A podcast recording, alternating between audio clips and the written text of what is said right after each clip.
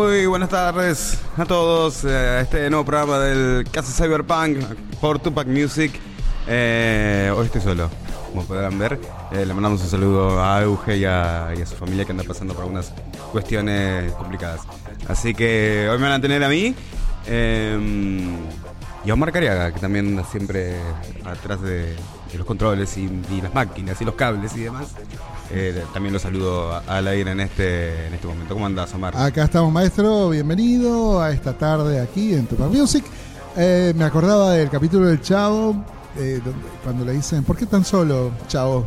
Estabas con alguien más. Claro, bueno, acá estoy acompañándolo y acompañando también a la familia allí de nuestra querida Euge. Un abrazo grande. Y bueno, hay que acá continuamos con el good show de el cassette Cyberpunk. Ahí estamos a través del 11 59 11 24 39 línea directa y estamos saliendo. Cuente, ¿eh? Facebook Live. Perdón, Eh, te interrumpí, te interrumpí. No, perdón, Facebook Live, Twitch e Instagram. Como, como la, a la apuesta tecnológica, ¿no? Este, Con todo, con así todo. que bueno, en este momento estamos saliendo por el IG de, de Tupac Music OK, así nos encuentran y ahí van a poder ver y disfrutar la imagen de nuestro querido y benemérito conductor Nahuel Di Falco. Esto tiene una vibra muy. Muy 2019, ¿viste? La gente por ahí que está hace ya un tiempo acá, eh, conocíamos el lado B y después otro lado B que, que era. Eran programas en solitario. Que en solitario no, porque estaba Omar también, como está ahora, lo cual voy a agradecer siempre. Pero, pero. Sí, porque esto tiene que ver, eh, perdón, y que acostumbré la manía, eh, muchas veces eh, rescatar estos logros tecnológicos, porque por ahí hay géneros que por ahí están más, más, más este, como retrasados en el tiempo, y por ahí no es tan usual ver una, una salida al aire por Instagram a través del software. Pero bueno, es más que nada por eso. Y nos atropella la tecnología un poco. Que bueno, eh, una de las premisas de este programa, si es la primera vez que por ahí nos estás escuchando, nos estás viendo, eh, hoy no encontramos una palabra para... La semana pasada era, era evidentes, porque Sí. daba con el programa Halloween, pero esta semana no sé. Está Eh, complicado. Está complicado no caer en, en- en no ser cool, Twitchers, viewers. viewers. eh, sí. Me pasa que viewers es como cuando, viste, esas eh, coberturas que se hacen, por ejemplo, eh, que son muy buenas coberturas, dicho sea paso, la prensa cuando va a cubrir los Oscars, por ejemplo, Sí. que eh, tienen por ahí un acento mucho más latinoamericano, pero en el medio cuando van a decir Twitter, dice Twitter. Claro, Eh. ¿no? Estamos como acostumbrados a eso. De todas formas, eh, en toda esta rebelión ¿no? que tenemos contra algunos términos anglosajones, no decimos el cara libro ni, nada que se le parezca. Así que seguimos usando Facebook, Facebook. Facebook, el quechu. Claro. Y, y lo asimilamos al estilo argentino. Bueno, pero acá estamos. Como quieras que, que- que llamarte y estás del otro lado, ahí estás, conectado, es importante para nosotros. Y bienvenido a este espacio que mm, estoy mirando mucho para abajo, ¿saben por qué? Porque hablando de tecnología, se está reiniciando la PC. No. Y, y todavía está como... Viste que la- la- la- las PC tienen esta cosa de que... Quiero actualizar ahora. Las PC. Las PC, claro. Bueno, Eh, sí, esta manía que te agarra, no sé si es una onda del karma o algo, porque siempre te joden el peor momento. Están completamente atadas a la, ley, a la ley de Murphy que ya estuvimos hablando. Igualmente podemos hacer programas igual sin la PC. Eso no- Lo que pasa es que quería, no- y no es porque sea una excusa, quería leer a la gente que va al chat. Ahora, ah, bueno, ahora vamos a estar a, Pensar abriendo... en cosas tan psicóticas como el mundo está contra mí, alguien en algún punto del planeta dice hay que joderlo a Nahuel y Falco con su computadora personal. Sí, ¿y sabes cuándo te delata eso? Cuando vos tenés ese pensamiento del mundo está, Está contra mí. viejo. ¿Viste cuando vos decís, y justo ahora pasa esto? Claro. Y justo ahora pasa... Que es un... es un- ¿Cómo era un tema de los nocheros que cantaban? Justo ahora. no me acuerdo si llamaba así. Eh, no, los, los justo ahora, ta, ta, ta, Claro. esa era de los, los cuatro de Córdoba. Y después lo grabaron los Caldenes. Bueno, Bueno, sí, no tiene sé, una historia Bueno, bastante tiene más que ver larga. con eso. Pero sí, es cierto. Como pero, pero como que se alinean los planetas y dicen, che, vamos a cagarle la computadora ahora. Ahora, claro, no después cuando ya tenga-. Eh, bueno, ahí está queriendo. No, después cuando ya termine el programa, que seguramente cuando termine el programa ya va a estar completamente Ya actualizado. no le importa, claro. Obviamente está contra usted. Están confabulando contra el orden latinoamericano y a Claro. través de las computadoras. Eh, bueno, todas esas cosas No como el teléfono, que más o menos el teléfono se porta. Más o menos. Pero... Más o menos, este, este- el teléfono, usted tiene uno de esos smartphones, como le dicen ahora. No, nadie le dice así, Eh. pero bueno, es smartphone que tiene Sí, un micrófono activo. Es un smartphone que mm, no es de la última super gama, no es que... Y tampoco, la verdad que yo respeto los intereses y los los gustos de muchas personas en cuanto a cómo disfrutan la tecnología. Yo la verdad que no voy corriendo a comprarme, uy, el último teléfono que salió me lo tengo que comprar ya. Eh, hay gente que disfruta mucho de ese... mm, Al margen de que tiene que tener una, una cierta capacidad económica, ¿no? Pero la verdad que es como... no sé qué tanta diferencia va a haber de un modelo que se actualiza de uno a otro. Si no, tenés que comprarte uno, suponete, si tenés la, la posibilidad económica de hacerlo, esperate un par de modelitos y ahí comprate el otro. Y vas a sentir muy probablemente el peso de esa, de esa actualización. Pero bueno, No sé si se busca tanta tecnología. Para, mí tiene que ver mucho con la marca. O sea, con, la, con el, pues, che, ¿tenés el último? O, che, ¿tenés un iPhone? No importa si es el 6, el 5. Este, puede ser. Pero mm, el mundo de las PC es diferente. Viste que hay como un consenso en que eh, la, la PC de la, de la, man- de la la manzanita es como, no, no, no. Esto, si te compras esto, ya está. No vas a renegar más. Y no sé si es tan así, ¿eh? yo doy fe que es así, pero bueno, tampoco me voy a fanatizar. Tiene sus errores como cualquier este, inteligencia artificial, así que está ahí. Em, yo le iba a decir eh, acerca de. Bueno, de, de- de- de lo del micrófono, ¿no? que suelen estar abiertos. Si tiene reconocimiento de voz el celular, Ah, sí. el algoritmo está recibiendo todo lo que usted dice. Sí, es como cuando, por ejemplo, uno dice, bueno, eh, no Che, sé. Nahuel, ¿no te comprarías un lavarropas ahora? Y te, automáticamente te, te empiezan a llegar este, catálogos eh, de casa de electrodomésticos. Bueno, es por esto. Bueno, sí, y a veces le dan toque de miedo, eh, por no decir cagazo, pero es más esa palabra que miedo solamente, porque una vez me pasó también, estaba hablando de, de una banda que se llama The Kills, son muy pero muy buenos, es un dúo, pero no, no, no- están en la discusión, con, ahora vamos a meternos en el tema del programa se pasó, pero no están en la discusión constante de, che, a ver qué hacen estos tipos. Y de hecho yo tampoco era muy de hablar mucho de ellos. Y creo que, no sé qué dije sobre ellos, una frase sola, del estilo, che, qué bueno este tema. Y al toque me empezaron a aparecer todas publicaciones de Kills. Es como yo, "Ha- hace que no se note tanto por lo menos. por lo menos tanto que no se note, ¿viste? Bueno, esto, esto para las doñas que se juntan por ahí en, en la peluquería. Chino, no se estarán escuchando. No, ¿viste esta cosa de paranoia? Claro. que tienen? Es verdad. Sí, es, es verdad y mm, es un poco lo que hablábamos en el primer programa, que bueno, también un pequeño, una pequeña introducción para decir la primera vez que nos escucháis, bueno, ¿de qué va ser este programa? Nosotros en, el caso de Cyberpunk tratamos de, teniendo como vehículo la música, eh, el cine y la tecnología, pensar nuestro presente, pensar nuestra actualidad, medio de cara al futuro, ¿no? Eh, tratamos de un poco charlar de estas cosas y hacia qué lugar vamos. Y en el primer programa estábamos hablando de esto de, bueno, muchas de las cosas que tienen cámara y por qué tienen cámara. Ahora, ¿todo tiene que tener algoritmo de repente? ¿Todo tiene que tener algoritmo? Em, sí. Claro, bueno, de, pero... de hecho, eh, el, el- el argumento básicamente era el- lo económico, ¿no? De esta manera sabemos qué tendencias hay, qué quiere comprar, cuáles son los gustos del consumidor, etcétera. Ahora, ya adentrarse en un tipo gran hermano a, a buscar eh, y ocultar nuestra máquina ya es otro tema. Sí, bueno, es cierto que puede ser más económico, pero también le quita, y acá voy a sonar un viejo, pero le quita un poco esta cosa de- del descubrimiento por el descubrirlo. Porque mm, la gente que trabaja en redes, la que, la que se llama Community Manager, que hace poco vi una publicación muy buena que decía, soy mi propio Community Messenger. Em, están luch- luchando constantemente contra el algoritmo, que es medio una regla para, ¿cómo, podemos decirlo? Como la manera más sencilla para que se entienda. Es un pequeño sistema de reglas que evalúa qué es lo que tiene más importancia y qué no dentro de un cierto contexto, ¿no? Entonces, ¿qué pasa?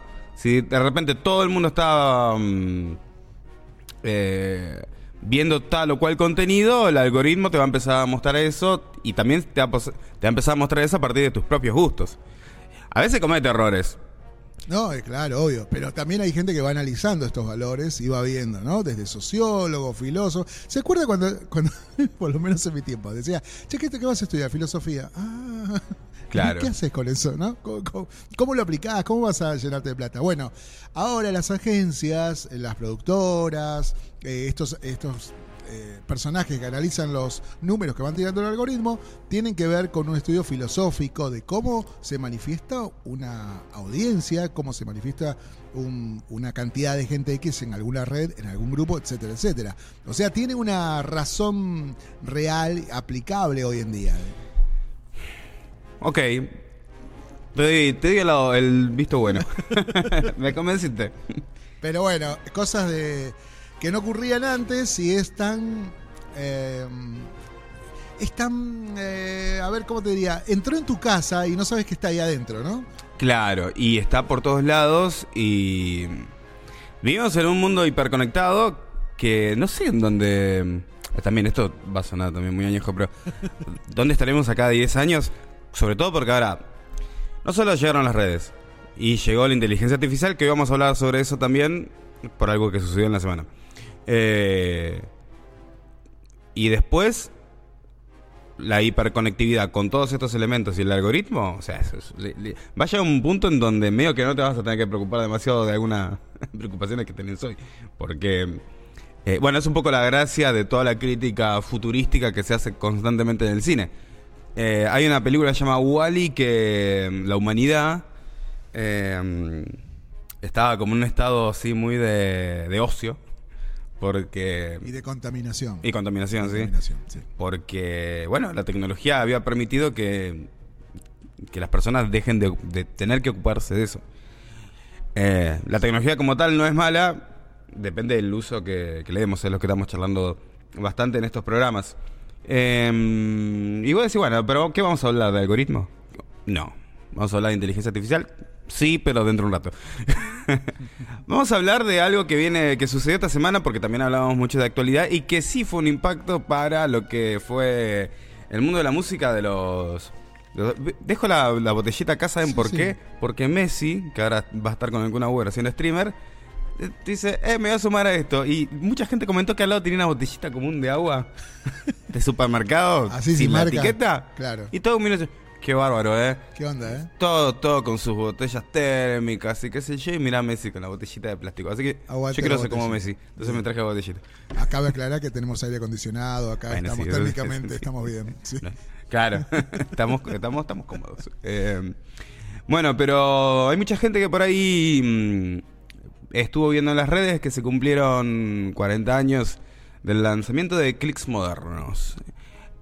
Y que hubo un homenaje en, eh, en la esquina de Nueva York en donde se fue retratada la portada de Clicks Modernos, ¿no? En donde está Charlie tirado contra una pared, sentado contra una pared, y hay una silueta negra y dice Morden Clicks.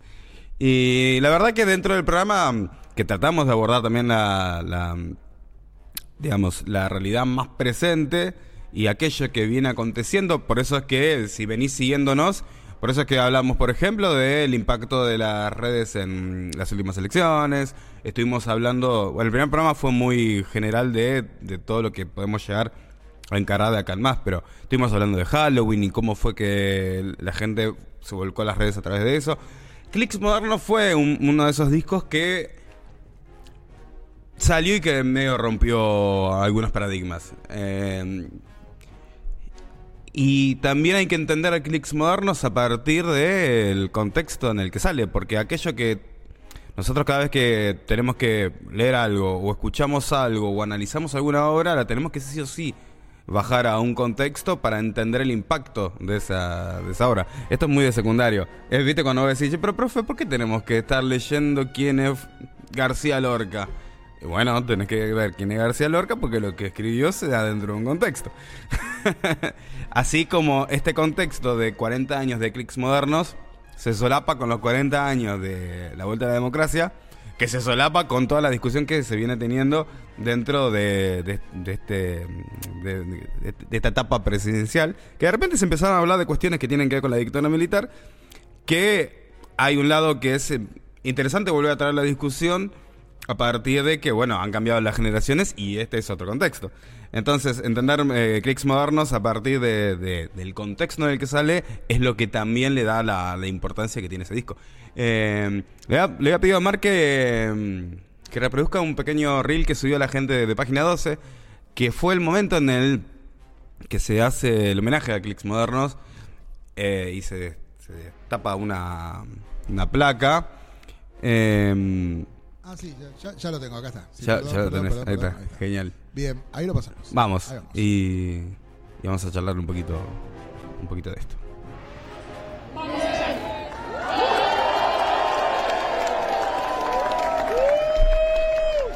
Nueva York es la fuente de inspiración de Charlie García para componer este álbum que se ha convertido en un puente cultural y artístico entre Nueva York y la Argentina. Este reconocimiento tiene un significado adicional a pocos días de celebrar el pueblo argentino los 40 años de recuperación de la democracia. Donde Charlie y el rock argentino tuvieron un papel vital como ámbito de resistencia cultural.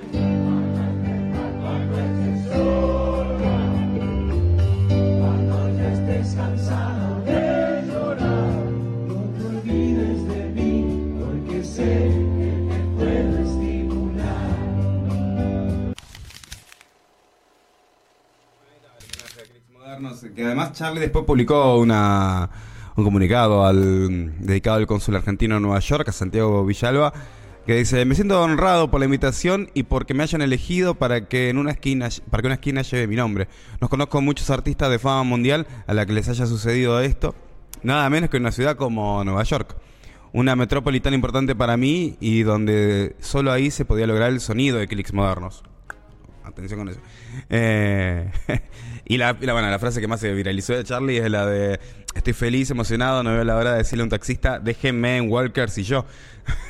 que es el lugar donde está eh, la esquina. Así que, eh, nada, muy. mm, eh, mucha gente muy emocionada con este pequeño homenaje a Charlie. Así que bueno, vamos a hablar un poco de clics modernos, un poco de, de este recorrido. Eh, mm, ¿Vos, Omar, tenés algún disco de Charlie preferido? ¿Sos de escuchar Charlie García? Eh, Este justamente es uno y mi hijo lo ha redescubierto. Ah, Así que sí, est- está muy bueno. Por la situación en la que se da el lanzamiento y todo. Y por un dato curioso que, mm, que teníamos como cu- cuando comencé a grabar eh, acerca de los sonidos y la captura. Bueno, Pedro Aznar, eh, quien estaba ahí involucrado en la producción, eh, tenía una mirada del, del sonido bastante particular. Y Charlie también. Entonces, mirá que estaban en la cuna de, de muchas de las más populares grabaciones y calidades, ¿no? Y que- que a nivel internacional. Pero me recordaba que un dato que tenía que ver con la grabación de las baterías Ah, sí, sí. y el uso de una legendaria. Que No, no me acuerdo si la, la TR-505 o la, la 707 o la 800, no me Es, acuerdo. eh, es una batería electrónica. Sí, es la Roland, la tengo anotada por eso, no que me lo vaya a acordar. Es la Roland TR 808. 800 la 808. Bueno, la 808, imagínense como una eh, como, como un teclado, digamos, eh, de, de- de computadora, un poco más ancho, con el doble de ancho, con distintos pads y se podía programar vía MIDI. Y tenía unos colores que también identificaron una época de la historia de la música y, y tenía que ver con esta sonoridad. No había miles de de- digamos como se usa ahora en las librerías de sonido, miles de opciones para, para, para operar con redoblantes, era uno solo, los tones eran uno solo, los platillos, y uno podía armar con un MIDI, que esto es, es programación básicamente, podía armar una rítmica bastante copada y tenía un sonido particular. Pero mirá, el dato era cómo es que se anima a meter una batería de este corte, teniendo a los, bata- a los bateros más grandes ahí en Nueva York, eh, con los mejores micrófonos, los mejores estudios. Se quedó con la TSR 8, 808 creo que es. Sí, bueno, eso habla mucho de Charlie como, como artista, ¿no? Y esto que hablamos mucho sobre el lado de, de lo que significa hacer música, ¿no? Sobre todo porque esta, hay como varias corrientes sobre cómo es grabar un disco. Hay mucha gente que entiende grabar el disco como una suerte de registro y nada más. Y es como que vos vas, grabás las canciones y listo. Para eso es que sirve el disco. El disco, el cassette o hoy Spotify. Eh, que no es que lo grabas ahí, sino que lo subís ahí. Pero hay muchos músicos que entendieron la grabación como un proceso artístico también. Entonces, eh, pensar el sonido que va a tener tu disco, pensar la manera en que lo vas a grabar, los instrumentos que va a tener, la relación entre sus canciones, las relaciones entre sus instrumentos. Todo eso eh, es también un proceso artístico muy, pero muy profundo y que llevó a, Charlie a decidir, por ejemplo, esto que estás contando vos, Omar. Che, no me gusta la batería que, tengo acá para poder grabar. Que de hecho, habían contratado a Sean Hammer, que es un baterista que ha, grabado con Santana, con Mick Jagger. es como un tipo muy profesional en ese terreno. No, no había eh, piel. Claro, pero puede, parecer hasta capricho, ¿no? A ver, yo, estoy pagando, bueno, un estudio que no era barato encima, ¿no? Puedo decir, yo estoy pagando y tengo el berretín de decir, no, no quiero ningún baterista y poner la Roland TSR 808. No, el tipo tenía una idea del sonido que quería final y, en base a eso construyó todo, todo el resto. Entonces, nada se le puede decir, ah, che, la verdad que pudiste haber ubicado al baterista y te hubiera quedado un disco supremo. No, quedó con esta batería y quedó el sonido de un disco icónico. Sí, además, bueno, eh, ahora vamos a pasar algunas cosas que tienen que ver con clicks modernos también. Em, esta cosa de, bueno, me quedo con esta batería, ¿no? Que es la que define el disco de alguna manera. Eh, pero también sucedió con la portada del disco. Porque cuenta Charlie, ahora a ver si tengo acá eh, la cita. Acá, la tapa la hice junto a Humberto Sagramoso. El disco ya lo había, yo lo iba a llamar Nuevos Trapos, pero en una calle había una figura como la que pintaban acá de los desaparecidos. Eh, por eso es que hablamos de que hay que entender el contexto en el que sale, ¿no? Pero en negro. Y decía Morden Cricks. Y me pareció un, muy buen nombre. En realidad era un grupo de ahí y, quedó. O sea, una banda de, Nueva York que fue a, grafitear su nombre con una silueta. Eh, es cruzar la calle, ver eso y adoptarlo como parte de tu, de tu propio arte. O sea, es tener como esa sensibilidad y ese ojo para poder aprovechar lo que tenés al lado e incorporarlo a, lo que haces. Eh, hay algunas otras anécdotas parecidas de Charlie, como eh, hablar de Charlie acá es como hablar de los, la gente que habla de los Beatles y que no para. Claro, sí, sí, olvídate. Aparte, lleno de, genialidades. Eh, pero, pero, pero, esta cosa de decir, che, la tiene clara y no le importa poco si sale muy caro, si es muy rudimentario, pero es el color que yo quiero, ¿no? Exacto. Em, pasó con la hija de la lágrima, que también estaba, por decir, en una plaza de España y se cruza dos, dos señoras que estaban discutiendo y, y una le dice a la otra algo así como, me, va a escuchar y va a saber quién soy porque yo soy la hija de la lágrima.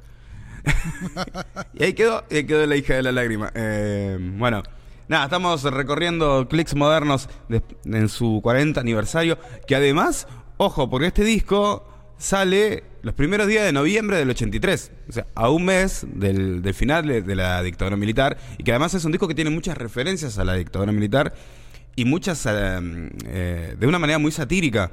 Entonces, no es solo un disco movido que además produjo eso dentro de la música argentina. De repente abrió eh, un nuevo horizonte de, o una nueva era musical que igualmente ya venía un poco de a poquito emergiendo con otros artistas. Pero tenés esas dos cosas. Es un disco que tiene un fuerte discurso del contexto en el que sale y musicalmente también genera un quiebre a otro tipo de música. Eh, ahora vamos a pasar a algo más de, Charlie, pero primero... Eh, no, vamos, a pasarlo ahora mejor. Después te cuento lo otro que te quería contar. A ver, ¿qué, quiere mostrar? Vamos a, a, ver un fragmento de un documental que, que es, el documental se llama Charlie en Nueva York, que es Charlie hablando sobre clics modernos el video tiene algún que otro problema de audio. Lo traje igual porque me parece que el registro de lo que dice Charlie en ese momento es muy, pero muy interesante. Eh, es un video cortito. Eh, estas son las cosas que hacemos la producción para poder entendernos con, con, las otras patas. Vamos a, vamos a verlo, disfrutarlo aquí en el cassette Cyberpunk. A fines de 1983 vuela la democracia. Es tiempo de euforia y optimismo y el rock se ve bailable, pop, como lo decía Clicks Modernos, el segundo disco solista de Charlie García. Y yo los miro sin querer mirar, enciendo un paso para despistar. Me quedo piola y empiezo a pensar que no hay que empezar dos veces con la misma vez. Al principio fue muy criticado, me parece, por lo menos en giras. O sea, justo se nos dio una gira por el interior y, no era lo que esperaba. Eh, pero para mí este, estar sentado ahí con esa sombra negra tan típica. Cuando vine acá estaban las sombras blancas de los desaparecidos, esa sombra negra, y decía Modern Clicks. Modern Clicks es un conjunto, que no sé si todavía seguirá. O sea, mi idea era llamar el disco Nuevos Trapos, y fui con el sol y todo, pero eso fue tan perfecto que quedó ahí. He's Charlie Garcia, and thank you much for being with us. Good seeing you. Thank you. How would you say Argentine rock and roll differs from what we have in the States? Well, I think it's a it's a mixture of rock and roll, maybe a little tango. You know, I think rock and roll takes you know some local elements in, in several kinds. So we have that kind of special tango, Argentina kind of thing, and the lyrics are important too.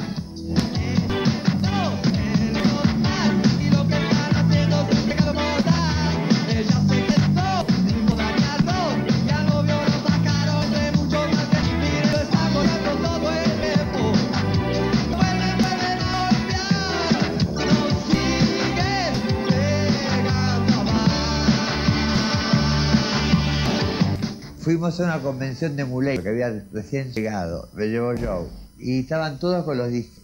Entonces yo samplé a James Brown. Entonces fui al estudio de ah, ah, ah, ah. Click Moderno fue como bastante mal interpretado. O sea, se lo tomó como un comercial, como algo así, como hecho para vender. Y después, bueno, vino toda la de la cual yo también soy responsable, los tuyos dice yo.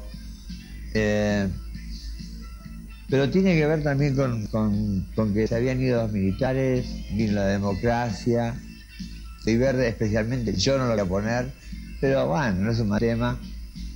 Y, y bueno, y en el rock no se podía bailar. Yo era muy por eso antes. Y bueno. Charlie, qué grande, ¿eh? eh mirá lo que decía, en 2007 decía, no le cambiaría nada a Clicks. Es un disco autoproducido hasta económicamente, hecho en Nueva York, donde conocí a Joe Bleney, que es, quien ayuda a producirlo, ¿no? Eh, o a mezclarlo, mejor dicho. Compré los instrumentos, me instalé en un estudio de 16 canales en el, en el Village y apareció en un momento Pedro Aznar con su novia e hicimos el primer ensayo. Estábamos con Soca, los cuatro en el loft. Y siendo tan histérico, no sé cómo hicimos para convivir. eh, Sí, me acuerdo que cruzamos Washington en un carrito de supermercado lleno de emuladores y de equipos. Y yo ya había grabado un disco en Los Ángeles con Cerú Girán y me había servido de experiencia, pero solía tener muchos problemas para plasmar el sonido que quería.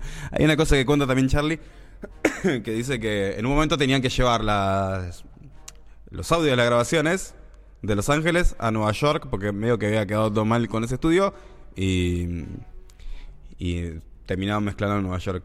Y él decía mm, que bueno, que hoy por hoy es mucho más fácil, porque metes todo en un pendrive y listo.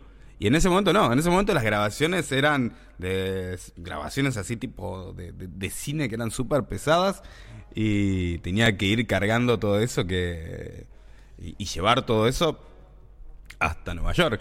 Entonces era como toda una, una gran aventura. Era bastante, era bastante tedioso. Aparte había que escaparle a las máquinas que hacían el barrido magnético sobre las cintas. Claro. Eh, podía alterar todo, de hecho se han perdido grandes producciones por llevar de país a país. Hoy trabajan todos directamente con un servidor central donde todos van aportando las pistas que le encomiendan en el lugar del planeta de donde te toque grabar. Así que es mucho más sencillo.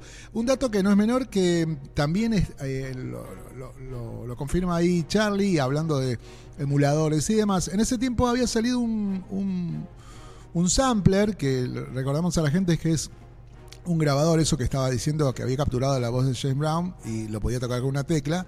Bueno, había un, emulador que también lo conozco a través de ahí, es el emulator, que era un aparato gigante, como un teclado, como un piano eléctrico hoy, un piano eléctrico, ¿no? Claro. Eh, pesado, rudimentario, pero capturaba estas secuencias, bases de sonido, de algún riff de batería, algún claro, riff de batería, algún riff de guitarra, algún rulo de la, de la batería, y podía hacer eh, grandes cosas eh, manteniendo una calidad increíble. Pero eran los primeros que se, que se animaban a hacerlo, o sea, necesitabas de mucha plata primero para comprar el emulator. Y después tratar de hacerlo entender y meterlo dentro de la grabación. Estamos hablando de códigos SEMTI, MTC, códigos MIDI, todo para poder sincronizar tres o cuatro cosas que utilizaron en esta grabación. Son todos eran cosas recién lanzadas que acá en Argentina no teníamos. Si había un emulator, lo tenía el estudio Buenos Aires, que era uno de los primeros que sé que tuvo, y listo, no contes más porque al, al cambio era carísimo tener uno de esos instrumentos. Sí, y bueno, hoy también. Pero en ese momento era tenías el problema de que además nadie lo tenía. No, Eh, nadie sabía cómo armarlo, no es como ahora que vos te sentás, ¿cómo manejar un emulator? Y tenés 500.000 eh, tutoriales en YouTube. Bueno, está el caso, el, el caso más paralelo o más... eh, no paralelo, sería en oposición, digamos, eh, o en el otro polo de todas estas circunstancias, es de repente Trueno eh, empezando su carrera con una de las computadoras de Conectar Igualdad. Claro, claro. Ahí claro. empezó él a grabar y, y hay una generación que tiene todas las herramientas que le ha dado la tecnología para poder hacer en un minuto lo que por ahí a Charlie le llevó cinco horas eh, en una sesión en un estudio de, de Nueva York. Eh, es como un cambio muy pero muy importante. Estamos repasando clics modernos en este programa del cassette de Cyberpunk y mm, antes de continuar quería también decir que este es un programa que se mantiene a partir de la colaboración de todos sus eh, videntes, podemos Eh, seguir ponele. diciendo Sí, me suena muy místico, pero sí. de sus. De sus videntes Eh, que los videntes los pueden ver a través de Twitch que es muy pero muy importante además a través de Twitch a través de Facebook Live y es muy importante además que eh, eh, nos, nos pongan su, su me gusta nos puedan seguir en las redes Eh, los invitamos a- también a que nos comenten nosotros lo leemos el chat de hecho tenemos voy a mostrar la compu abierta para poder Epa. ver sus, sus mensajes. Eh, nos interesa que, que participen. Y bueno, este programa mm, se mantiene a través de dos maneras. Son las dos maneras que nos pueden ayudar. Una es a través de la plataforma Cafecito. Cafecito que empezó sobre todo su gran auge en la pandemia, post pandemia. Y vos decís, bueno, pero ¿qué es Cafecito? Es básicamente un lugar en donde nos pueden dar donaciones, pequeñas donaciones, o invitarnos a un cafecito, como se dice, y nosotros podemos mantener el programa. ¿Cuánto es el valor del cafecito? Son 300 pesos. O sea que es un cafecito de este tamaño más o menos. O sea, ahí. y, a nosotros nos super, nos super nos ayuda. Gracias a toda la gente que está empezando a, colaborar en Cafecito, muy de poquito. Ustedes si quieren poder colaborar con Cafecito, vayan a nuestro perfil de Instagram, que es em, Cassette Cyberpunk, en nuestra descripción o bien en este momento, si entran a las, historias, van a poder ver el link de Cafecito. Eh, entran ahí y nos pueden dar una gran, gran, gran mano, así sea con un solo cafecito. Como ya lo está haciendo la gente, que de a poco va colaborando, como... Además puede dejar tu nombre y me encantan los nombres que empiezan a aparecer, como Doctor John Carter, que nos también donó cafecitos. Freddy, que nos donó cafecito. Chris, que nos donó cafecitos. Lean, que nos donó cafecitos. Y Vic, que nos donó cafecitos. Eh, muchas gracias a todos los que, los que están colaborando. Eh, y también, además de cafecito, que hace calor. Empezó, ya la época que yo soy team invierno. Así que me van a escuchar de acá hasta que llegue el otoño a decir, che, qué calor que hace. Eh, pero no importa, yo sigo tomando café igual. Nosotros tomamos café más. eh, tomamos café igual en el Casa Cyberpunk. Nos pueden invitar a un cafecito. Y la segunda forma en la que ustedes pueden colaborar con nosotros es a través de auspicios colaborativos. Que son básicamente auspicios a la nos- nos auspician a nosotros y. Y es un. El valor es completamente suyo, digamos. Ustedes ponen eh, lo que ustedes consideran, por eso es que es un auspicio colaborativo, como ya lo está haciendo eh, la gente de Sí Prevención, que ustedes pueden ver también su, su Instagram en la publicación que va a salir después del programa. Eh, Baby Camole, grabación, mezcla y mastering, que siempre nos dan una gran, gran mano. De hecho, eh, más adelante, cuando estemos hablando de inteligencia artificial, eh, tengo una anécdota con Baby Camole sobre algo que vamos a pasar. Y. Sebastián Concilio, Folclore del Futuro, que ahora no, no, no lo tengo preparado ya, ya, ya, pero vamos a pasar un pequeño fragmento de, su música, que nos auspicia con su música, eh, en lo cual estamos muy, muy agradecidos con él. Eh, ellos son los amigos que nos vienen auspiciando. Sí Prevención, Sebastián Concilio, Folclore del Futuro y Baby Camole, grabación, mezcla y mastering. Le agradecemos por, eh, por los auspicios. Y, mm, y bueno, estamos haciendo este recorrido con, por clics modernos en este programa de Casa de Cyberpunk. Si recién nos estás viendo, nos estás escuchando. Y mm, traje algo de música también para poder pasar. Traje una versión que no sabía si pasarla, eh, porque ¿O el algoritmo? No. no, porque ¿sabes por qué? Vos decís, pero qué pana, boludo, ¿cómo no va a pasar A esto por esta razón? Hay muchos, muchas versiones de, de algunos temas de Charlie, eh, muy, pero muy, pero muy buenas. Y justo las que encontré de Ojos de Videotape, que es uno de mis temas favoritos de Charlie. Y vos decís, qué pavada. No tiene el solo final de Charlie que hace en ese tema, que es fabuloso que es muy. No es un super solo como uno estaría eh, acostumbrado, pero tiene el balance justo de lo que ese tema necesita. Y bueno, justo las versiones que encontré no lo tienen. Pero esta versión que vamos a pasar ahora es una muy bella versión de que se grabó en últimos cartuchos. Le mandamos un saludo a la gente de, de Borderix, si nos está viendo. Que dieron hicieron esta experiencia en el estudio mi- junto con Miguel Granados y su compañero que ya voy a decir quién es porque se me borró de la mente. Y Lucas Friedman de Ojos de Videotape. Así que vamos a, a escuchar ese, ese pequeño homenaje que le hicieron a Charlie en ese momento. Volvemos y seguimos hablando un poco más. Y todavía nos falta hablar de la inteligencia artificial, que también es otro momento así como para, para el lagrimón, que quizás ya sabes de lo que estamos hablando. Así, ¿no encontraste Mar o necesitas...? Ya, no, ya lo tengo, ya lo tengo. Ah, bueno, vamos, Vamos, a escuchar Ojos de Videotape y disfrútenlo.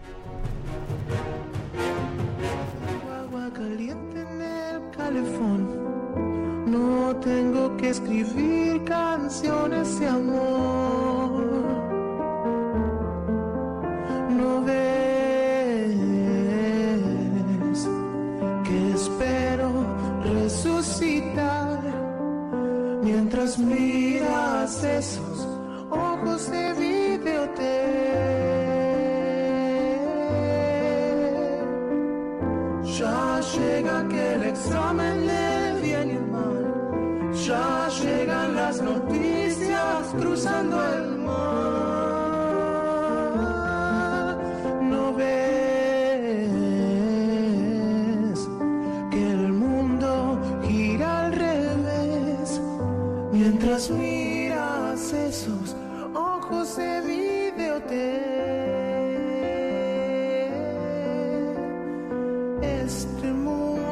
exclamará por siempre la película que vi una vez. Este mundo te dirá que siempre es mejor mirar a la pared. Ya tienes las postales del Paraguay. Ya tienes las valijas sobre el diván. Te vas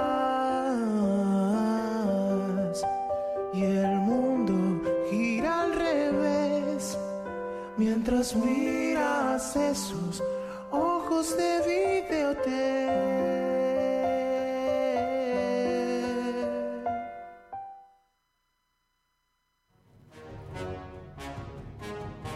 Bueno, no me digan que no disfrutaron de esta Buena versión. de- versión, buena versión. Pero bueno, le falta justito el pedacito ese final que hubiese sido de otro nivel. La verdad que es una gran versión de Miguel Granados y Freeman en últimos cartuchos. eh, no podíamos no pasarla, porque sobre todo porque verdaderamente estuve buscando muchas versiones. Hay otras versiones que encontré, hay otras que son muy pero muy lindas, pero me parece que esta tiene además la calidad mm, y la calidez que se merece ese tema en particular. Eh, y, y bueno, es por eso que lo elegimos.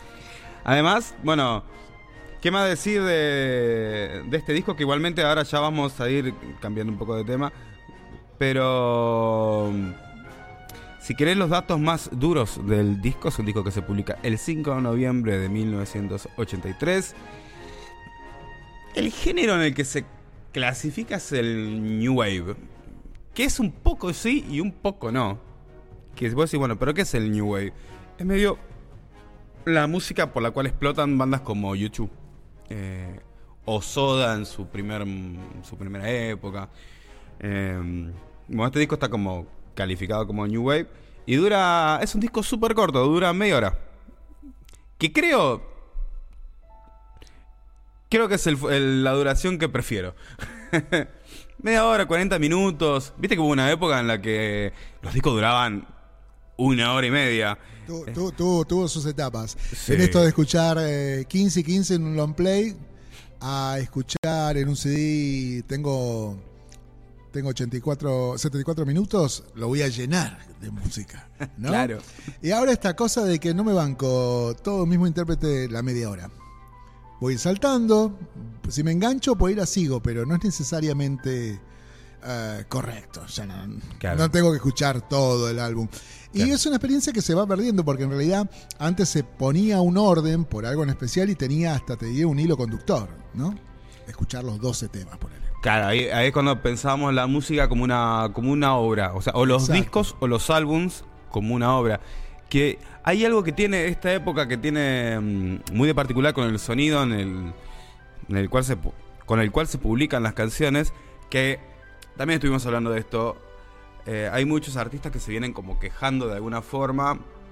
De entre ellos Fito Páez. Escuché a Capuzotto, aunque me parece que la, la mirada de Capuzotto es como muy, pero muy mm, acertada. Hablar sobre cómo es la música de hoy, entendiendo el trap, sobre todo en la, en la escena más importante en este momento en Argentina, pero no solamente en Argentina. Eh, de hecho, muchos artistas de acá han empezado a viajar muchísimo para España y para el exterior. Eh, y hay como una suerte de consenso de cómo es que tiene que sonar la música que vos publicás.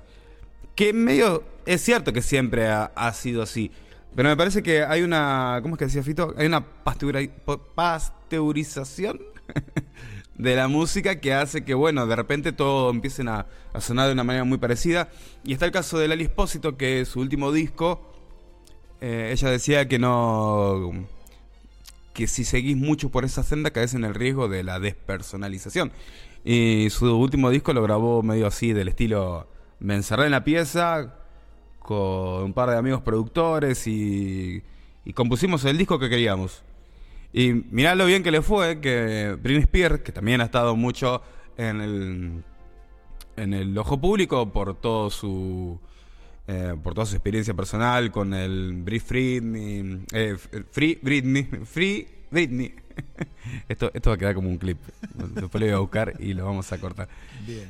Ha, ha vuelto a la discusión y elogió mucho ese disco de Lali Espósito. Curioso. Curioso. Curioso porque aparte eh, los productores que, que- que buscan sonoridades suelen usar hasta los mismos samples de batería, alguno que otro lo modificará un poquito. Entonces se empieza a ver como una... Eh, sí, se empieza como a homogeneizar, hoy estamos con las palabritas difíciles, pero empieza a ponerse todo muy parecido y esta despersonalización eh, lo único que incurre es en una búsqueda de error. Eh, eh, de- tarde o temprano vamos a necesitar de este error. Necesitamos de esto de... ¿Se acuerda de una película? claro, que no sé por qué relacionamos. Pero ¿se acuerda de una película en la que hay que matar a un dictador latinoamericano, eso es en el futuro, y Sí. lo mandan a mm, bueno, un actor que, que tiene que ir a asesinarlo prácticamente porque, bueno, estaba el mundo dominado y no se podían hacer ciertas cosas porque hacían mal al planeta y qué sé yo. Y él termina la película, saca un cigarrillo y sale a fumar. Voy a fumar porque esto es la manera en que yo me rebelo contra el sistema. La búsqueda de ese error es muy humana. la búsqueda de ese error tiene que estar. No podemos estar todo tan perfecto, tan limpio, tan ordenado. Claro. Entonces necesitamos de alguna manera que haya un ruidito, que haya una falencia, que haya que se humanice. Claro, hay- eh, mira, es más, eh, de- bueno, no sé si justo la Roland, que es la, la batería electrónica que ya lo usó todo el disco, ¿no? Que estábamos hablando hace unos minutos. Pero ahora hay algunos programas que tienen como un botón de mm, eh, de imperfección. Claro, el humanize. Eh, es un- claro, es que una- es para que suene más humano aquello que... Es una función que traen ya la mayoría de los, de los Sí. eh, secuenciadores, que es la de humanizar. Eh, arratra- at- atrasa, todavía no lo hace con inteligencia, digamos. Vos le decís hasta dónde querés que haya ese nivel de disturbio en la cabeza de la máquina, pero eh, calculo que con inteligencia artificial te irás apurando sobre el final, como le suele suceder a los bateristas, Claro. este, la emoción y demás. Eh, pero claro, a, a esa búsqueda del error, no puede salir tan perfecto. Ah, Bueno, ahí habla mucho de nuestra humanidad, muchachos. ¿eh? A la hora de grabar, a la hora de filmar, a la hora de escribir, eh, ¿cómo es? a bancar la imperfección. ¿viste? Porque hay gente que dice, no, no, esto hasta que no quede perfectamente a tiempo, no lo vamos a publicar. Y es, es- termina, termina siendo una tortura al final hacer cualquier cosa que hagas.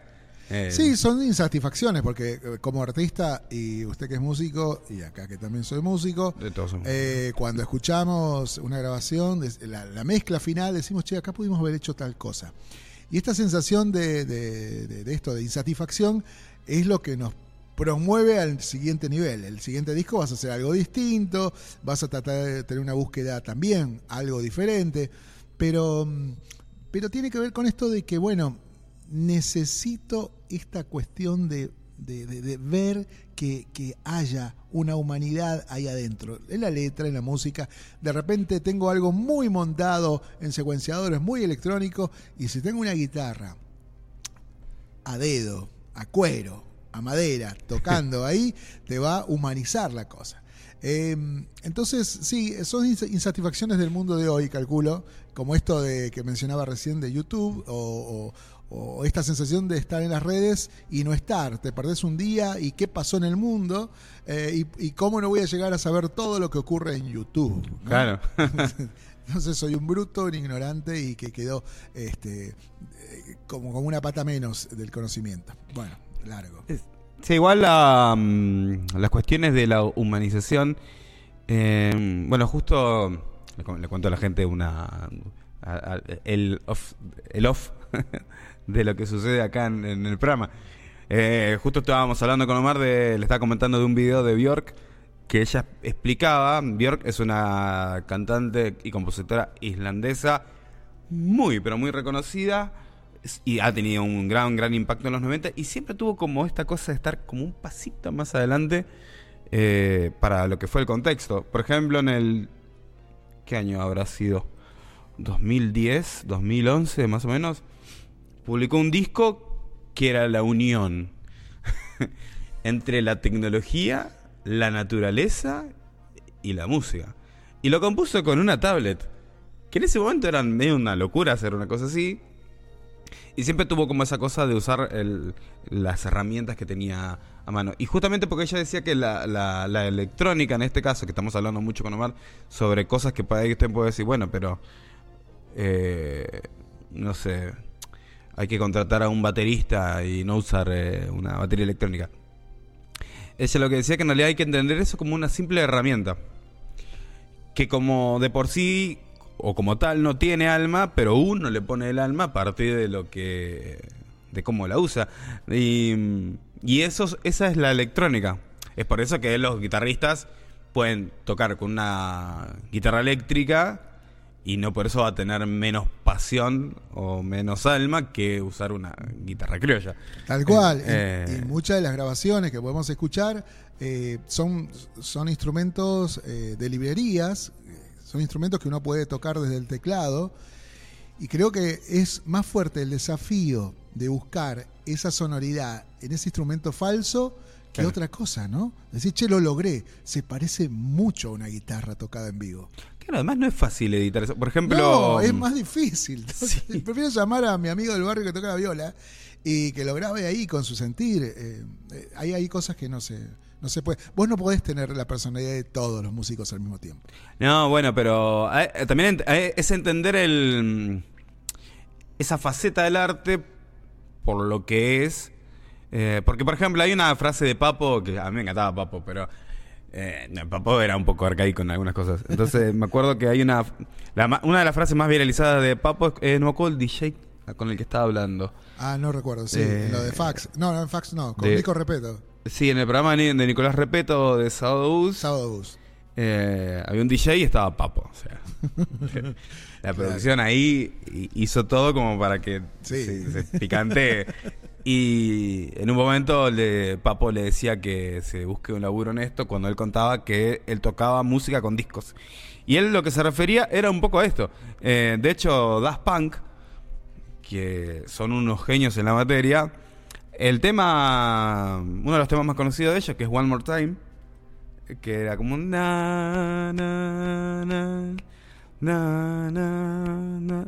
Ese tema que solamente lo escuchaste, a Sí. pesar de cómo lo canté, es, en realidad es una grabación de los 60 de otro artista que ellos agarraron la grabación y como si fuese en el cine, hicieron un corte acá, un corte acá, un corte acá y las remezclaron. Y compusieron algo nuevo con eso. Bueno, eh, yo creo que hay una nueva etapa de la que está de la que está apareciendo ahora que tiene que ver con esto de la inteligencia artificial. Emular cantores, emular instrumentos. eh, eh, es el siguiente paso. Esto era algo casi inevitable de lo que iba a ocurrir en, materia musical. Ahora, yo tengo que saber abstraerme de esto y, decir, che, yo quería escuchar esta versión en la voz de Papo. Lo voy a escuchar. Lo más probable es que obtenga una voz parecida e inteligencia artificial tome los mejores yates de Papo y lo logre, ¿no?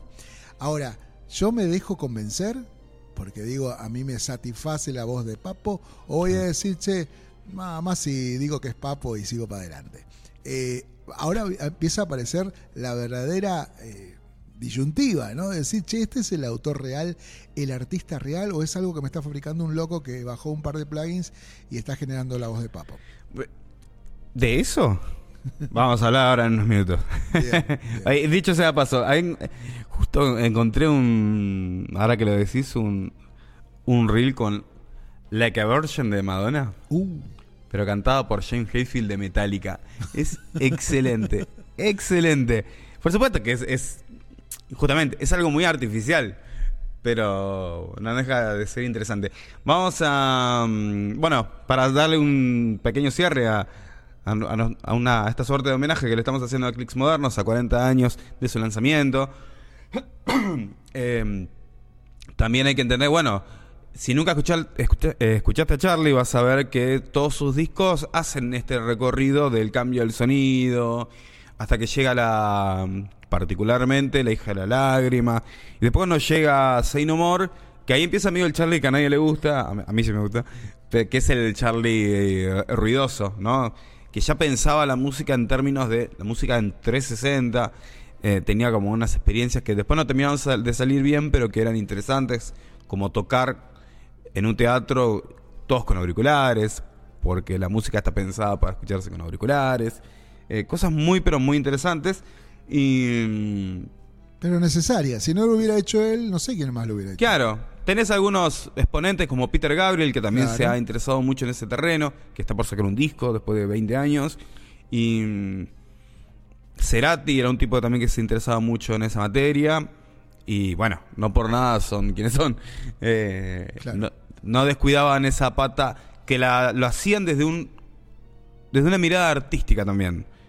No solamente como las herramientas que te permiten grabar y nada más. Eh, Spinetta era un tipo que también había entendido en la había entendido tanto el proceso de grabación que por eso se construyó un estudio en su casa. Cuando en ese Tal momento cual. nadie tenía. Tal cual. Era como un amigo dijo una vez, lo comparó con, che, ¿te gustan los autos y te pones una fábrica de autos en tu casa? Bueno, eh, yo creo que esta gente que parte, eh, se les, les queda corta la vida. Y sí. eh, son, son mentes que no paran y están proponiendo constantemente y explorando. Que vos decís, che, te- este se merece tener por lo menos 50 años más Sí. para seguir construyendo esta, esta cosa del, de, de- de la música electrónica, la fusión, no sé, tratar de buscarle sonidos que no se hayan buscado hasta entonces. Pero bueno, la vida es así, querido amigo. ¿Qué es va a así. Eh, igual, menos mal que. Nada, menos mal que Charlie está vivo todavía para haber vivido el homenaje a, a su disco, que muy, pero muy, pero muy merecido lo tiene. Vamos a cerrar con este recorrido que estamos haciendo con Charlie, con un registro de la vuelta, a lo que fue el regreso de Mercedes Sosa en Ferro Uh. en el año 82. Ellos fueron muy, pero muy cercanos. Eh, iba a traer un- una versión también del- de, uno de los temas que vamos a pasar. Que mm, ahí la tecnología, la tecnología falló. Porque era una versión de inconsciente colectivo excelente del 91 y justo en el momento, en el momento más importante del tema, se corta la grabación. No. Flaco. Eh, yo no sé qué habrá pasado con el con el pobre, no sé si no, no sé de quién fue la culpa, del cámara o explotó la consola o qué pasó, pero vos decís esto que estábamos hablando al comienzo del programa. Justo en ese momento. Justo en ese momento vas a cortarme el tema. Así que no la pasamos por eso, pero miren esa versión también. Nosotros vamos a pasar la de la vuelta de Mercedes Sosa en el 82, que lo invita a Charlie García, que estaba por presentar clics modernos. Eh, no, estoy mintiendo.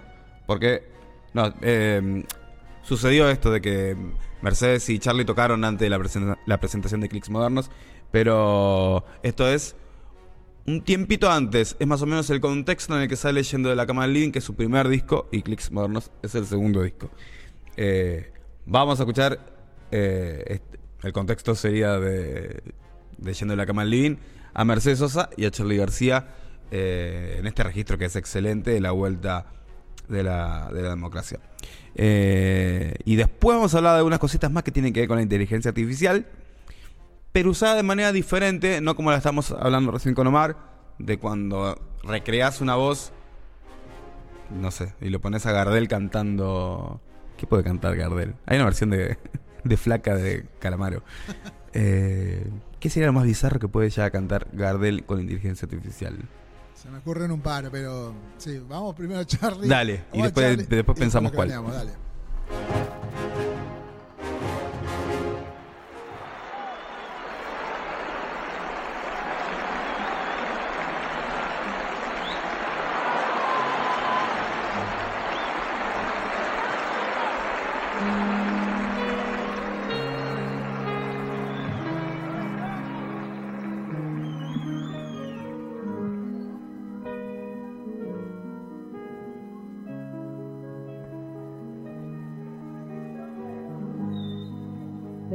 Tendré los ojos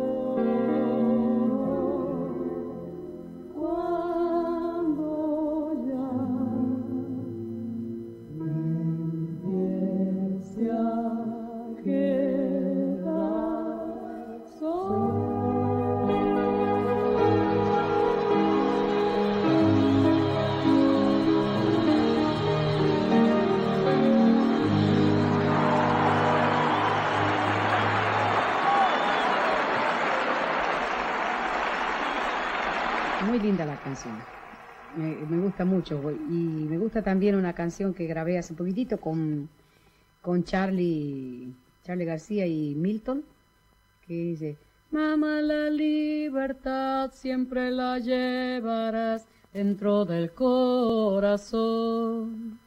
Te pueden corromper, te puedes olvidar, pero ella siempre está.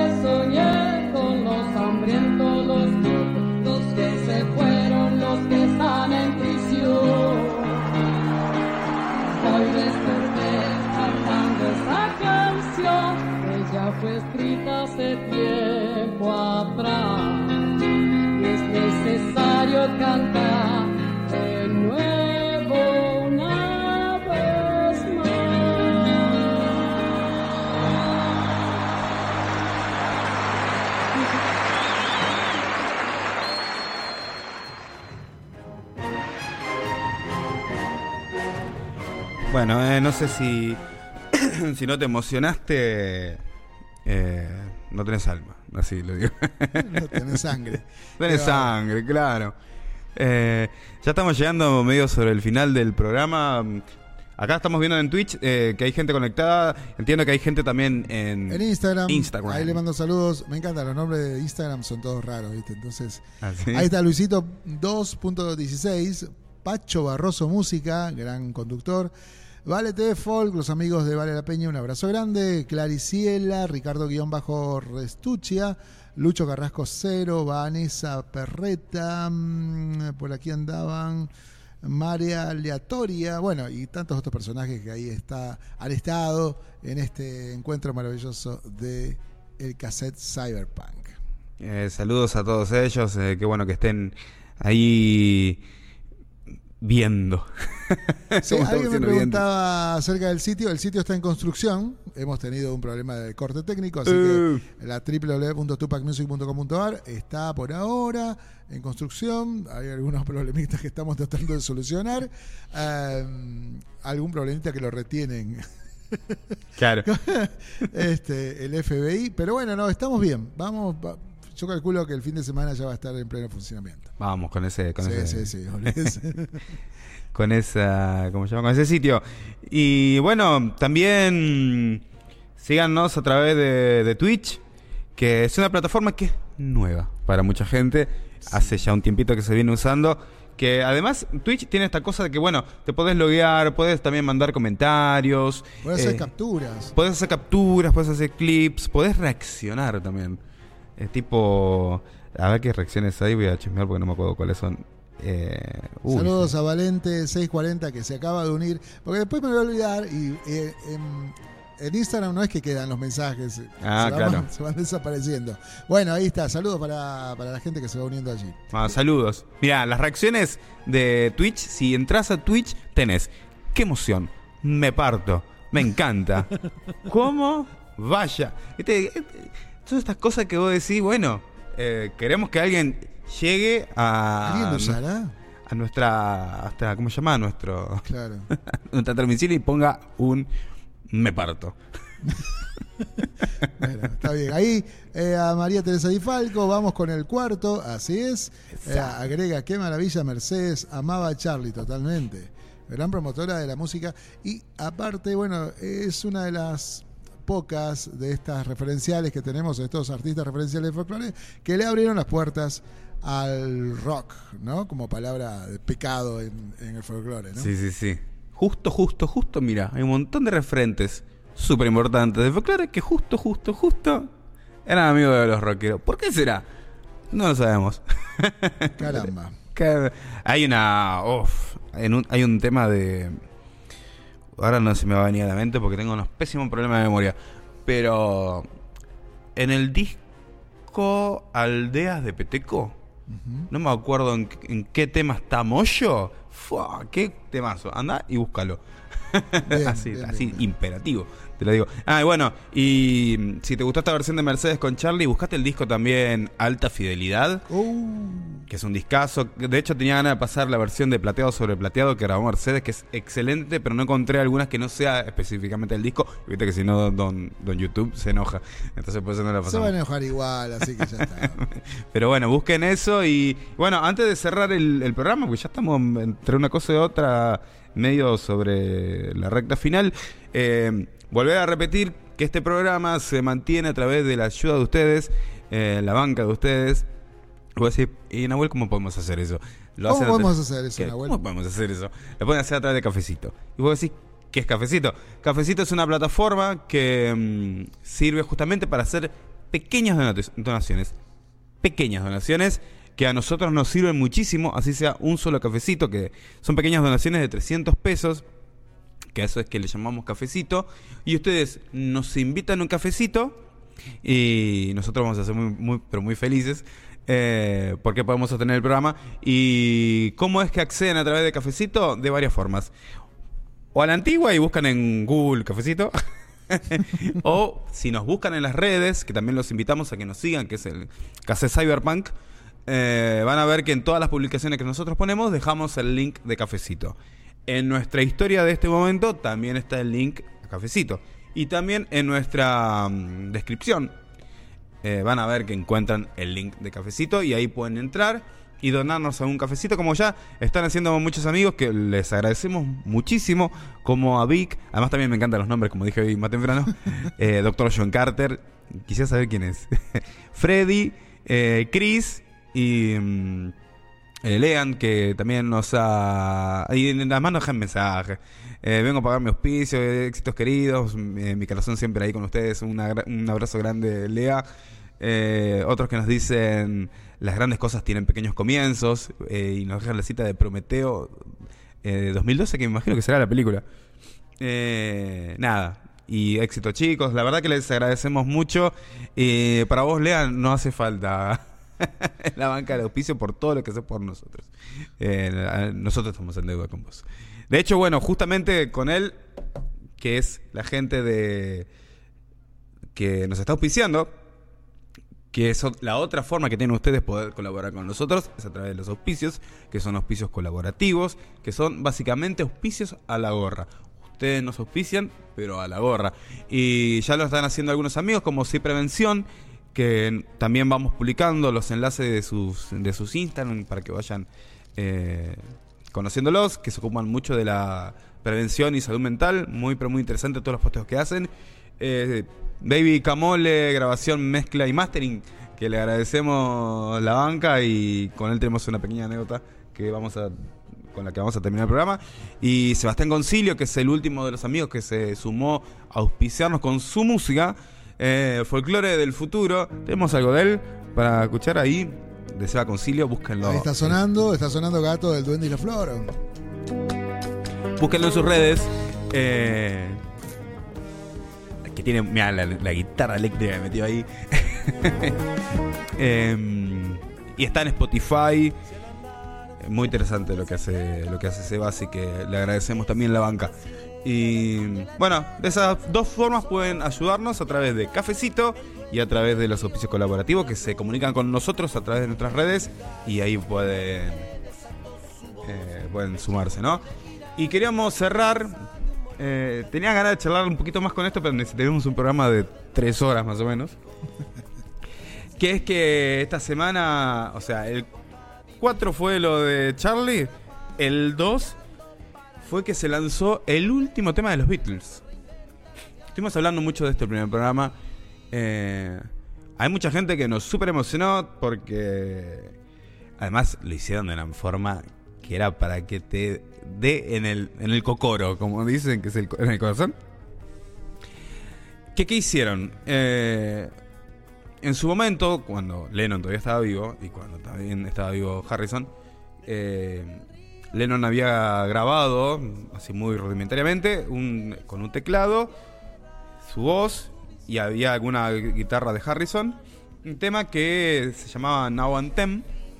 Estaba junto a otros dos sencillos que habían quedado ahí en una grabación que en los 90 Yoko Ono se la cede a Ringo, a Ringo, a Harrison y a, y a Paul McCartney y publican dos de esos temas y había quedado pendiente en Now and Them porque tenía el problema de que la grabación tenía muchísimo pero muchísimo ruido.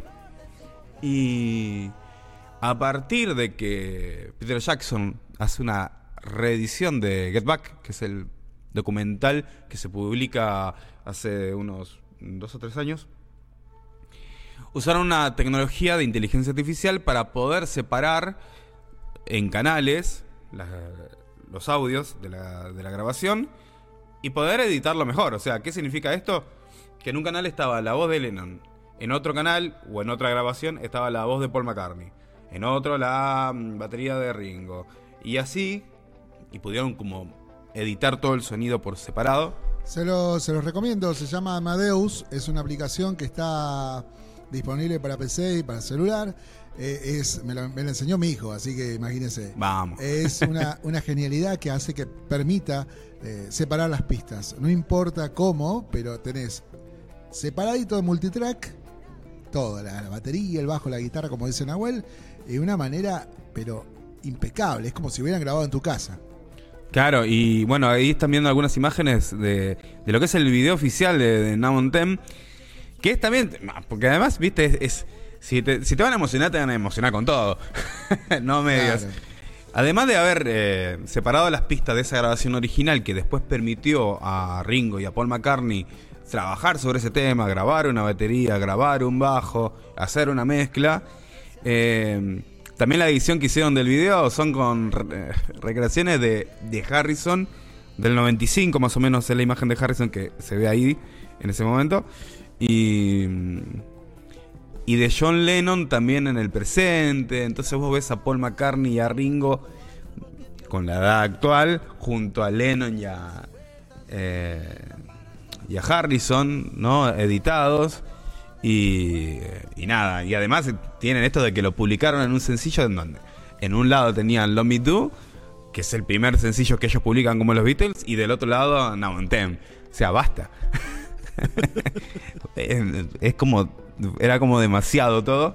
Y, bueno, eh, no vamos a pasar la versión original, original, original de Them, eh, también por cuestiones de copyright, pero como suele pasar, hay un montón de gente que ya empezó a hacer covers de todo esto. Vamos a pasar, es uno de los covers que es de los más fieles que, que escuché de- del tema original. Y también le, le voy a pedir a Omar que pegue en la grabación eh, una escena muy cortita, muy cortita, porque siempre queremos traer alguna escena que, que tenga con una, con, como una cierta. Con un- que tenga un cierto correlato con la realidad y con nuestra actualidad. Perdón que estoy resfriado. Eh, y podría haber traído alguna de las. Alguna de las tantas grabaciones de, de las películas de los Beatles. Pero justamente con, con Leandro, que le mando un gran, gran saludo, estábamos hablando en su momento de Get Back cuando se publica. Y me dice: Mirá, est- esta escena es fabulosa porque vos ves cómo Paul McCartney eh, compone en, un, en ese momento Get Back. Porque en el contexto, para quien no conoce, Get Back era una grabación, las cuales los Beatles en realidad tenían pensado hacer como una especie de, de show grabado para la televisión. Y tenían el problema de que tenía que tener todas canciones nuevas. Claro. Y tenían 20 días para hacerlo. Entonces tenían que medio componer por día una canción y ap- aprenderla, ensayarla, tocarla. Empezaron a recurrir a canciones viejas que no habían entrado en los discos y, y demás. Y en un momento estaba Paul McCartney junto a Ringo y a Harrison esperando a John Lennon, que por alguna razón siempre medio que llegaba tarde. Y como le pasa a cualquier músico, viste que está en el ensayo, eh, justamente hay una cierta humanización en esto. Y está en medio ahí esperándolo y vos Paul McCartney como de a poco va empezando a gestar Get Back y en 10 minutos componen un temazo. y después llena- lle- cuando llega Lennon ya el tema medio que ya estaba bastante encaminado y se suma a eso. Así que vamos a ver esa pequeña escenita y pegada el cover de Get Back. Y ya con eso eh, nos vamos eh, despidiendo de este Casa Cyberpunk. Eh, entre lo que pueda entrar dentro del programa, eh, lo pasamos y. Y ya te voy saludando, Mar. Mm, Ya te- terminó, fue cortísimo, se nos resulta recorto. Eh, Rui Carlos Ávila, le mandamos un saludo grande también allí. mm, Cecilia Buenbeinde, Remedio de Escalada, un abrazo grande para ella. Ahí está Rodrigo Zamudio y Pablito Medrano de Córdoba. Dice, me encantó la onda del programa, un abrazo grande. Eh, Gracias, gracias. Bien, grande, gracias maestro. Es de los nuestros, eh, de los míos más que nada, de la onda, ¿no? Eh, bien, un abrazo grande. Y por ahí andaba Ricardo Leguizamón también, que está escuchándonos desde la zona de Congreso. Así que gracias a todos por estar. Gracias, Eh, gracias a la gente también que estuvo conectándose por Twitch, que vi que hubo un par de, de visualizadores, como para decirlo así. Y, y bueno, muchas gracias Omar por todo. Placer, maestro. Vamos, Y entonces. Ya nos vemos la semana que viene a partir de las 16 horas, eh, ya junto con Euge muy probablemente. Eh, vamos con esto y nos vemos en el próximo Casa Cyberpunk. Nos vemos.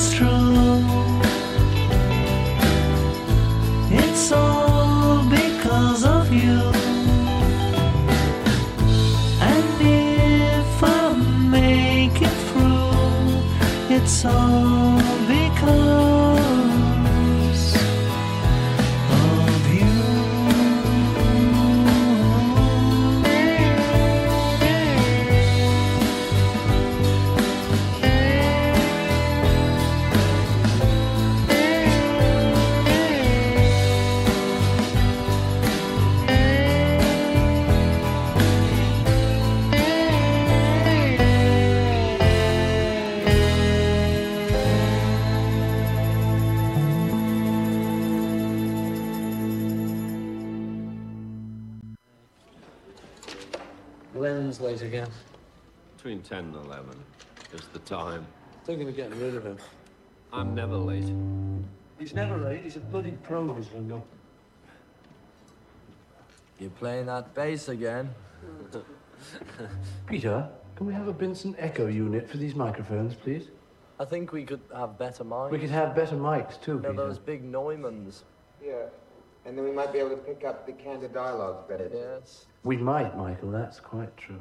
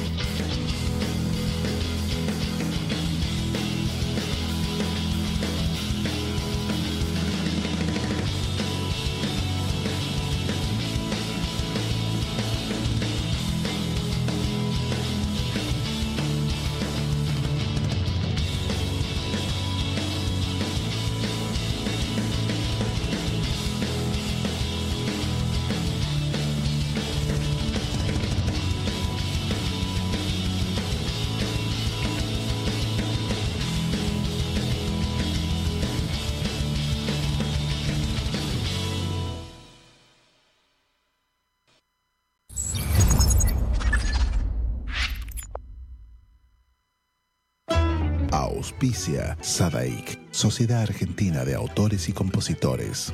La música está de fiesta. ¿Tomamos mate? Elegí yerba mate Don Omar, de sabor suave y súper rendidora. Carga tu mate de energía. Don Omar te acompaña todo el día. De Chile para el mundo. El artista trascendino Juano Villara presenta su nuevo sencillo, Endechas. Con guitarra y bandoneón, ya la farra va a empezar. Una producción realizada en Argentina, donde fusiona ritmos típicos de Latinoamérica. Si por cerrillos me voy herido de cacharpaya. Endechas ya está en todas las plataformas. Seguilo en todas sus redes. Arroba Juano Villara. Amanecido en las carpas.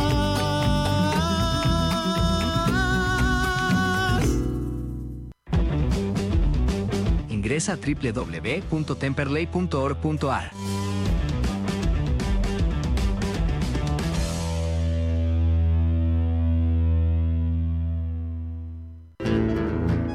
Tango, en el corazón del abasto. La mejor experiencia de tango en Buenos Aires. Un show con lo mejor del tango clásico y moderno. La pasión por el tango más viva que nunca. Te esperamos. Cátulo Tango.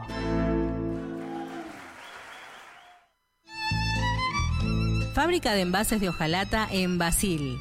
Fabricamos set materos, alcancías, latas para té, café, galletitas, fideos, legumbres, harinas y todo tipo de envases para cubrir tu necesidad.